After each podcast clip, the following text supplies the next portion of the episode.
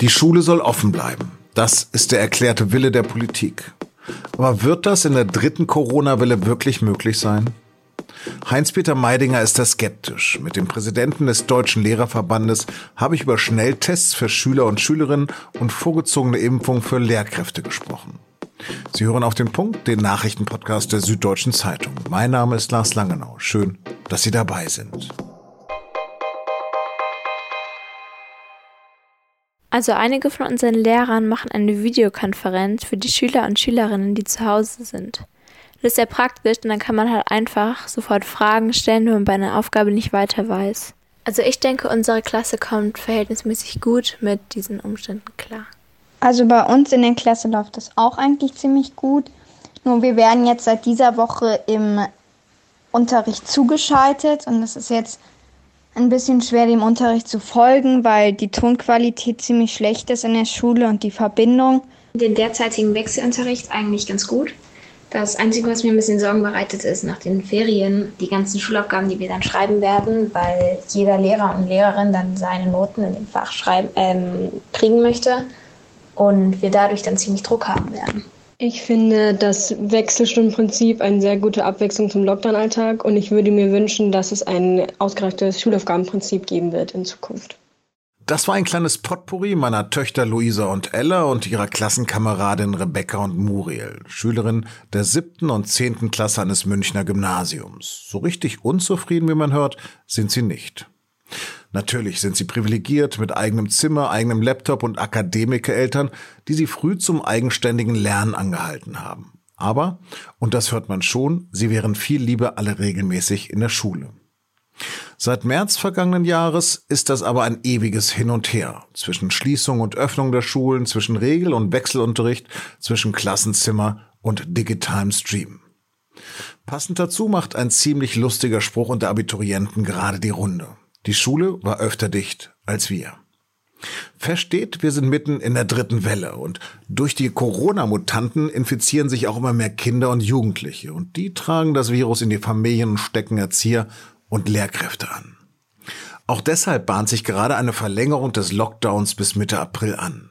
Beim Bund-Länder-Treffen an diesem Montag geht es um neue Regeln für Reisen zu Ostern, womöglich auch um Ausgangssperren und mal wieder um Schulschließungen. Beschlossen wird das finale Paket aber erst nach unserem Redaktionsschluss. Die Chefin der Gewerkschaft Erziehung und Wissenschaft, Marlies Tepe, hat hier in diesem Podcast vor ein paar Monaten vorgeschlagen, auch andere außerschulische Örtlichkeiten wie Jugendherbergen und Schullandheime für den Unterricht zu nutzen, weil es da genug Platz und Abstand gibt. Passiert ist seither wenig. Nur das immer wiederkehrende Mantra von Kanzlerin bis zu allen Kultusministerinnen ist immer wieder zu hören. Die Schulen müssen offen bleiben. Doch da ist der Präsident des Lehrerverbandes Heinz-Peter Meidinger skeptisch und mit ihm habe ich heute Mittag gesprochen. Herr Meidinger, zunächst eine kurze Bestandsaufnahme nach einem Jahr Pandemie. Ist das ein völlig verlorenes Schuljahr? Also diesen Spruch vom völlig verlorenen Schuljahr, den würde ich auf keinen Fall unterschreiben. Äh, natürlich, äh, man darf die, die Einschränkungen, die Verluste, die Kollateralschäden, die jetzt ein Jahr lang äh, Pandemie den Schulen zugefügt hat, den Schülerinnen und Schülern natürlich vor allem, darf man nicht geringer reden.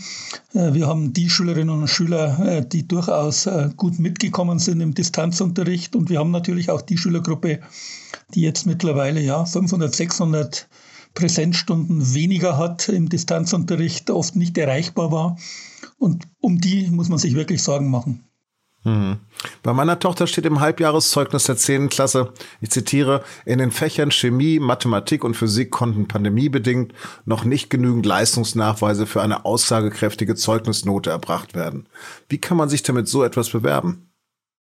Das äh, ist tatsächlich ein, ein, Problem. Also äh, wir hoffen natürlich, äh, deswegen haben ja auch Abschlussjahrgänge Priorität, dass wir auch in diesem Jahr wieder allen Schülern ein ordentliches Abschlusszeugnis geben können, dass wir eine Abschlussprüfung natürlich mit gewissen Einschränkungen durchführen können. Aber ansonsten ist es richtig, also dass äh, wir derzeit wenig Auskunft darüber geben können, äh, ob jetzt die Leistungen für ein weiteres Vorrücken in der nächsten Jahrgangsstufe wirklich ausreichen oder nicht. Äh, deswegen brauchen wir ja auch ein großes Nachholprogramm, Lernförderprogramm, wenn jetzt die Pandemie jetzt mal endlich dann zu Ende ist. Oder kriege ich ein bisschen Angst gerade? Das heißt, ich kann meinen Sommerurlaub nicht planen? Also wir sind dafür, äh, dass man auf jeden Fall an den Ferienordnungen äh, nicht rüttelt, weil man darf ja das nicht unterschätzen. Also diese jetzige Phase ist ja anstrengend für alle. Also egal ob jetzt Präsenzunterricht oder Distanzunterricht, und deswegen, wenn es darum geht, äh, Lerndefizite aufzuholen, glaube ich, da muss man ein größeres Rad drehen. Also dann geht es äh, wirklich um begleitende Zusatzförderung über das nächste und übernächste Schuljahr, geht eventuell auch um die Möglichkeit eines freiwilligen Zusatzjahres. Aber jetzt da am Samstagsunterricht rumzubasteln oder Ferien zu kürzen, halte ich für den völlig falschen Weg. Die Kultusministerkonferenz will die Schulen jetzt offen halten. Welcher Unterricht denn ist denn Ihrer Meinung nach praktikabel? Ja, das äh, Schwierige ist, dass es eben keine äh, allgemeingültige Aussage gibt, die äh, für alle Schulen gleichermaßen zutrifft, sondern man muss tatsächlich weiter schauen, wie ist das Infektionsgeschehen und da gibt es ja klare Empfehlungen eigentlich auch des Robert Koch Instituts.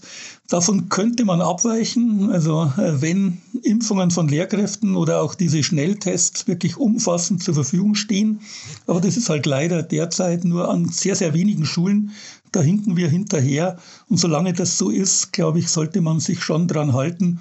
Wir sehen ja jetzt auch in Belgien, die haben die Schulen jetzt nach kurzer Öffnung wieder dicht gemacht, weil halt auch jetzt diese britische Corona-Mutante vor allem äh, unter Kindern und Jugendlichen grassiert. Mhm.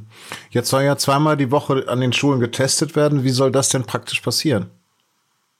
Ja, also auf die äh, wirklich praktikable Teststrategie, da warten wir immer noch äh, an den Schulen.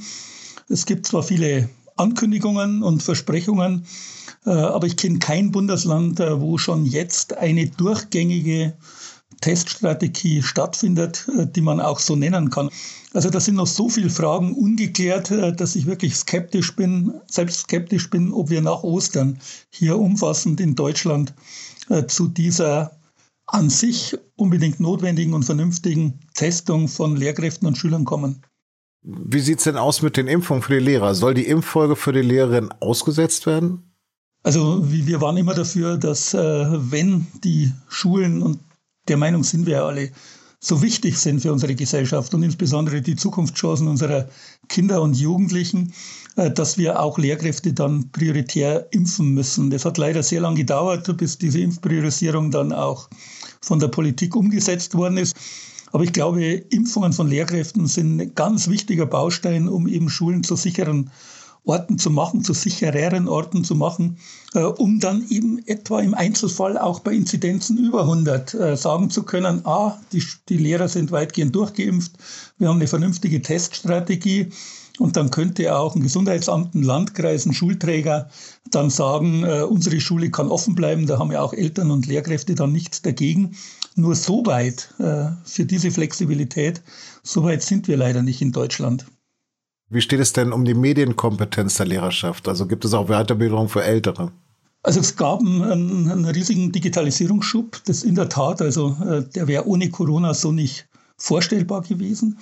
Es war dann vielfach ein, so ein, so ein, so ein Selbstbildungsprozess. Äh, äh, also vor allem die Lehrkräfte, die da schon weiter waren bei der Nutzung digitaler Plattformen und Tools, haben dann den anderen, äh, haben die anderen dann da fortgebildet. Ich glaube auch, dass die Herausforderung in der Zukunft jetzt weniger ist, Lehrkräfte, wie, wie man mit Lernplattformen umgeht, sondern die große Herausforderung wird sein, wie gestaltet man einen Unterricht sozusagen über diese Tools. Das kann ja nicht eine 1 zu 1 Übertragung des bisherigen Präsenzunterrichts sein. Und ich glaube, das ist tatsächlich der Punkt, äh, wo wir weiter auch äh, Lehrkräfte fortbilden müssen äh, und wo wir noch große Aufgaben vor uns haben.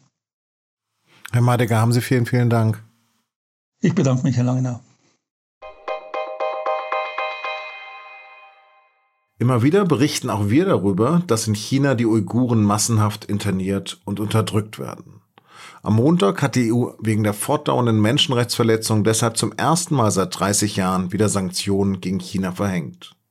Das Vermögen auf europäischen Konten von vier Chinesen, die maßgeblich für die Unterdrückung der muslimischen Minderheit verantwortlich sein sollen, werden eingefroren. Außerdem wird ihnen die Einreise in die EU untersagt. Peking reagierte umgehend mit Strafen gegen vier Organisationen und Einreiseverboten für zehn Europäer.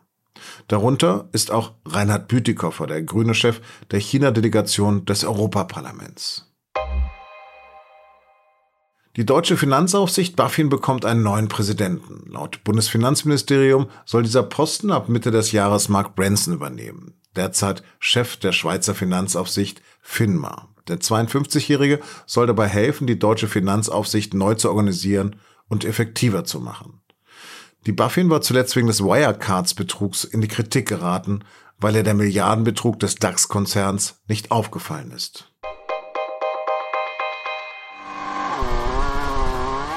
Diese Woche beginnt in Bahrain die neue Formel 1-Saison. Mit dabei ist auch ein junger Mann mit einem sehr bekannten Nachnamen, Mick Schumacher.